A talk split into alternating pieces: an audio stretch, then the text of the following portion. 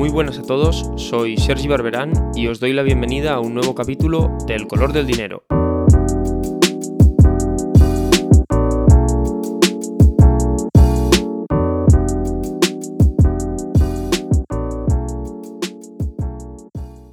Muy buenas a todos y bienvenidos a un nuevo capítulo del color del dinero.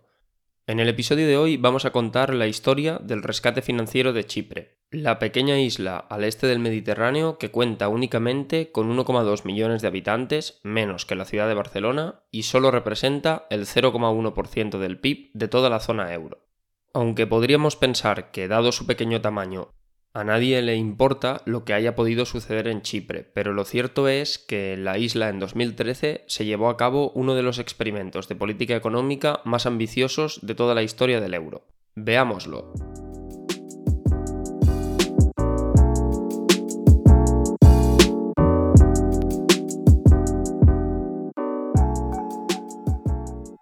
Chipre es un país con una historia muy curiosa y cuya parte más contemporánea es imprescindible para entender el capítulo de hoy. Chipre es un país soberano desde hace relativamente poco, pues la isla no ganó su independencia del Reino Unido, que la había estado gobernando hasta entonces como un protectorado, hasta el año 1960. En el momento de su independencia, la mayoría de la población era culturalmente griega, aunque existía una importante minoría turca entre el 15 y el 20% restante que generaba importantes tensiones dentro del país. En julio de 1974, Grecia, que estaba entonces gobernada por una dictadura militar, lleva a cabo un golpe de Estado en Chipre, derrocando al gobierno legítimo e instaurando un líder títere con el objetivo de anexionarse la isla.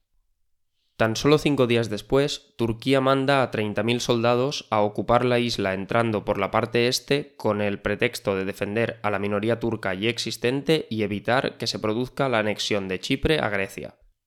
Los altos mandos del ejército griego que no esperaban la respuesta de Turquía y quieren a toda costa evitar una guerra en Chipre retiran el apoyo al gobierno militar de Atenas. Con su caída cae también el gobierno títere instaurado en Chipre y a finales de 1974 el antiguo gobierno legítimo es restablecido. El problema es que las fuerzas turcas que habían ocupado la isla en julio se niegan a abandonarla y toman de hecho el control efectivo de la mitad este de la isla. En consecuencia, y al más puro estilo de la Guerra Fría, se opta por levantar un muro que divide la isla en dos pasando por la capital, Nicosia, y que todavía está vigente hoy en día. Por ello, es fundamental entender que cuando hablamos de Chipre, el país soberano que forma parte de la Unión Europea, hablamos únicamente de la mitad oeste de la isla de influencia griega, la mitad este es una república autoproclamada donde vive la minoría turca y que de hecho solo está reconocida internacionalmente por Turquía.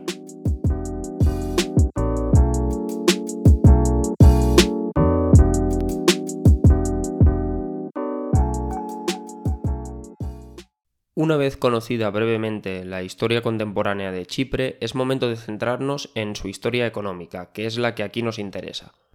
Nuestro capítulo de hoy comienza en el año 2001. En ese momento, Chipre todavía no ha entrado a formar parte del euro, aunque tiene ya intención de entrar, y está realizando algunas reformas que le permiten modernizar su economía.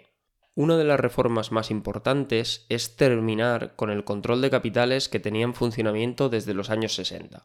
Esto significa que desde 2001 ya pueden entrar y salir inversores internacionales del país cuando quieran.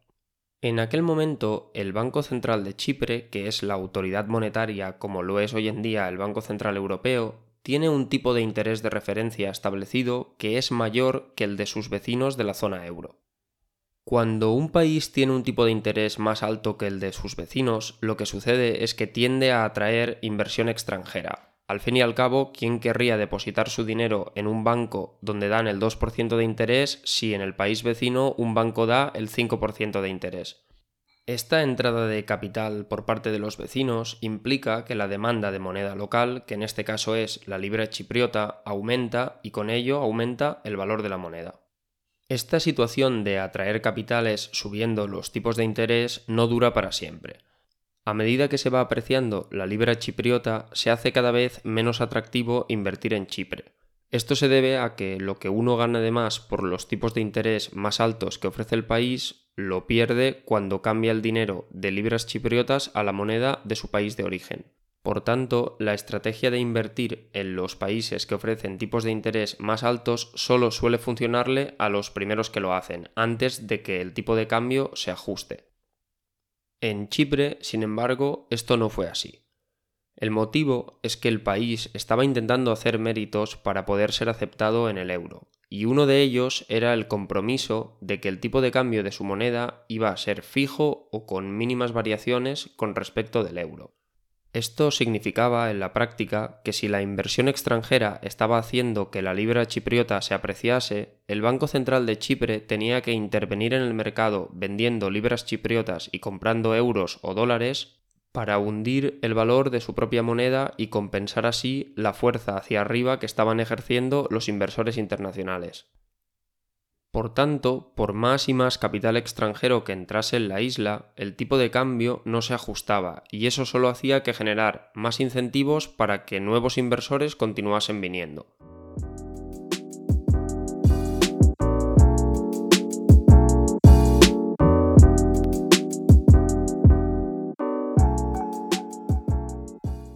Los grandes favorecidos de este influjo de capital extranjero masivo hacia Chipre fueron, evidentemente, los bancos chipriotas. Los extranjeros se abrían cuentas en los bancos de la isla para aprovechar los elevados tipos de interés que ofrecía el país y los bancos aprovechaban ese incremento de sus depósitos para hacer lo que mejor saben, prestar dinero. De hecho, en Chipre se vivió una de las burbujas de crédito más impresionantes de la historia de la eurozona. Entre los años 2001 y 2007, el sector financiero chipriota duplicó su tamaño, y el total de activos del sector llegó a alcanzar entre el 600 y el 900% del PIB, depende de las estimaciones. Dicho en palabras llanas, en el año 2007 en Chipre había préstamos, hipotecas y similares por un importe total entre 6 y 9 veces lo que el país producía en un año. Como el dinero no dejaba de llegar, obtener crédito de un banco chipriota era facilísimo. ¿Y a qué se destinaba fundamentalmente este crédito? Pues al sector inmobiliario, que ya venía creciendo muy fuerte desde antes del 2001. Se calcula que en aquellos años aproximadamente la mitad de todo el crédito que concedían los bancos chipriotas era para actividades relacionadas con el negocio inmobiliario. Por tanto, y es algo que en España nos debe resultar familiar, la burbuja de crédito dio pie a una burbuja inmobiliaria, con los precios de la vivienda multiplicándose por 2,5 entre el año 2002 y el 2007.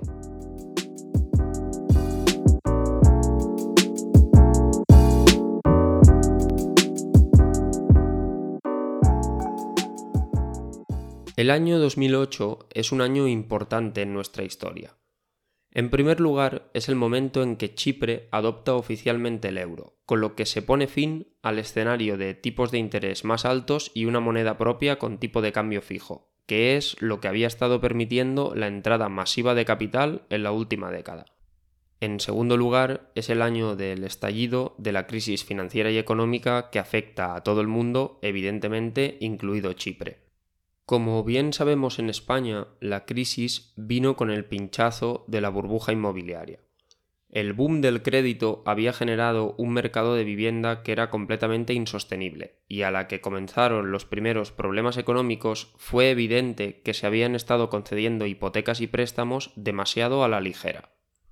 Los grandes perjudicados de este escenario eran naturalmente los bancos, que comienzan a ver que no van a poder recuperar todo el dinero que han prestado y la calidad de su balance comienza a empeorar. Hay que tener en cuenta que la actividad básica de un banco es coger el dinero que los clientes depositan y prestarlo a un tipo de interés un poco más alto.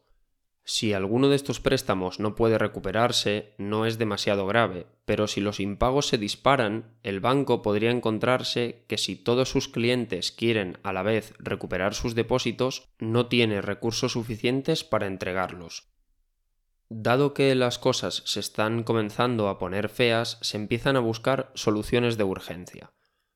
Una primera idea es que los bancos se queden con las casas de quienes no pueden pagar sus préstamos o hipotecas, sin embargo, esta no es una buena solución, porque como se ha pinchado la burbuja inmobiliaria, las casas tienen ahora un valor muy inferior al valor por el que se concedió la hipoteca o el préstamo, Por lo tanto, aunque dándose la casa, el banco va a asumir pérdidas igualmente. Tras mucho pensarlo, los bancos chipriotas encuentran la que creen que es la mejor solución, que hoy en día nos parece una locura, pero en aquel momento les pareció razonable, comprar deuda pública griega. Balance de los bancos chipriotas está en números rojos por culpa de la deuda griega. Chipre prestó 23.000 millones de euros a Grecia, por eso la recapitalización es urgente. ¿Cuál es la lógica que hay detrás de esta decisión? Bien, los activos de los bancos chipriotas, es decir, los préstamos, las hipotecas, eran de muy mala calidad, ya que muchos no se iban a poder recuperar. Por tanto, tenían que buscar algún activo que fuese de mejor calidad y al mismo tiempo permitiese a los bancos ganar algo de rentabilidad en poco tiempo para cubrir las pérdidas. Solo hay un producto que encaje más o menos con esta descripción, y es la deuda pública. La primera opción y más intuitiva sería que los bancos chipriotas hubiesen comprado deuda pública de Chipre, pero esto era imposible porque Chipre era demasiado pequeño para el enorme agujero que ya tenían los bancos en su balance. El siguiente país que mejor conocía el sistema financiero chipriota era Grecia. La mayoría de bancos ya tenían sucursales allí, culturalmente sabemos que son muy parecidos y además el mercado de deuda pública griega era muchísimo mayor que el chipriota. Así pues, desde 2008 los bancos comenzaron a comprar como locos deuda pública griega, pasando de tener prácticamente 0 euros de deuda griega en sus balances a 12 billones de euros en 2011. Para poner en perspectiva esta cantidad, hay que tener en cuenta que el PIB de Chipre en 2011 era de 24 billones de euros, es decir, en tres años los bancos chipriotas se gastaron comprando deuda griega el equivalente a la mitad del PIB de su país. Lo cierto es que cuando se compraron los bonos, sobre todo en 2008 y 2009, la deuda griega parecía una buena oportunidad. Pagaba buenos intereses porque se intuía cierto riesgo, pero nadie pensaba que el país fuese realmente a quebrar. La situación, no obstante, cambió rápidamente y en 2011 se hizo evidente que el país iba a necesitar un rescate. Los bancos chipriotas se dieron cuenta de que se habían equivocado y comenzaron a vender todos los bonos griegos que habían estado comprando los últimos tres años. Pero claro, ¿quién quería deuda griega en 2011? La respuesta, lógicamente, es que nadie la quería, y por ello muchos bonos se tuvieron que vender muy por debajo del coste de adquisición para sacárselos de encima cuanto antes y otros tantos directamente no pudieron venderse. La euforia mostrada por el primer ministro griego tras el acuerdo en la eurozona contrasta con el pesimismo que recorre las calles del país. Hay un cierto alivio por la quita del 50% de la deuda, pero la sucesión de malas noticias en los últimos meses ha hecho mella en el ánimo de los griegos. Por si fuera poco, en octubre de 2011 se publicaron las condiciones del segundo rescate europeo a Grecia. La más relevante para nuestra historia era que se acordaba una importante quita de la deuda, es decir, se perdonaba a Grecia una parte de sus compromisos de pago. Este punto fue ya la sentencia de muerte de los bancos chipriotas, que vieron como los bonos griegos que todavía tenían y que no habían podido vender ya perdían repentinamente todo o casi todo su valor. El sector financiero, que venía arrastrando un fuertísimo desgaste desde el estallido de la burbuja inmobiliaria, no pudo sobrevivir al rescate a Grecia y se declaró en quiebra.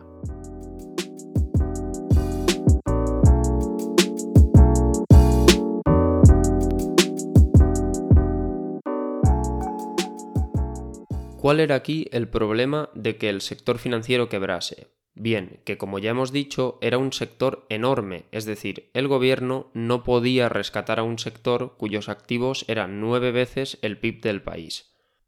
A comienzos de 2012, Rusia aparece en escena.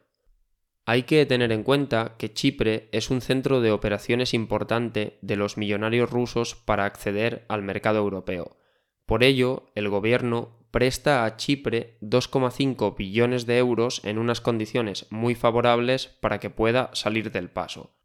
A finales de 2012, no obstante, se ve claro que este préstamo va a ser insuficiente para rescatar al sector financiero y en 2013 Chipre no tiene más remedio que recurrir al rescate europeo.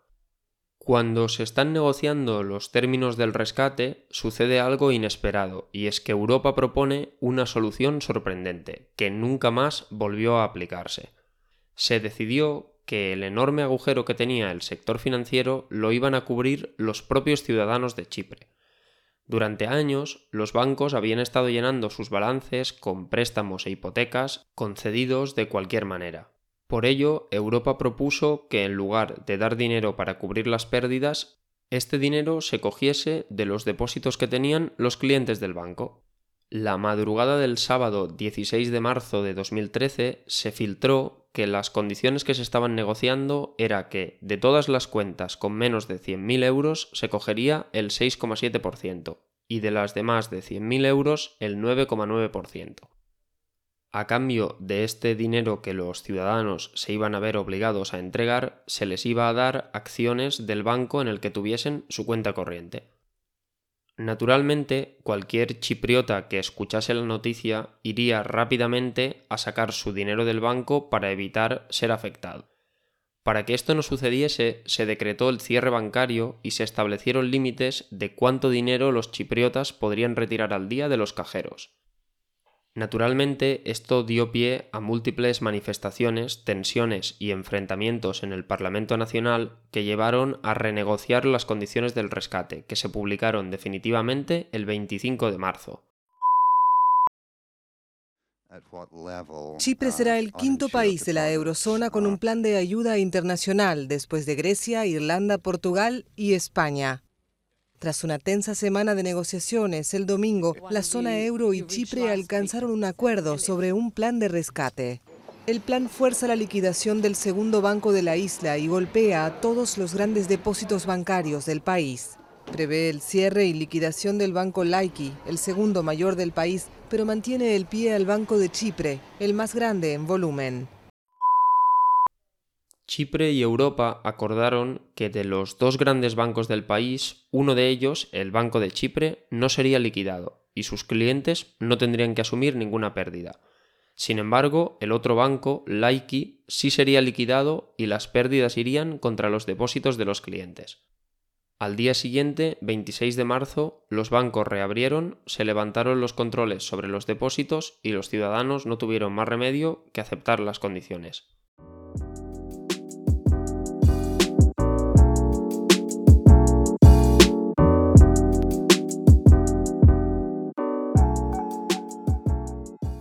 La historia económica de Chipre del siglo XXI es una historia colmada de excesos.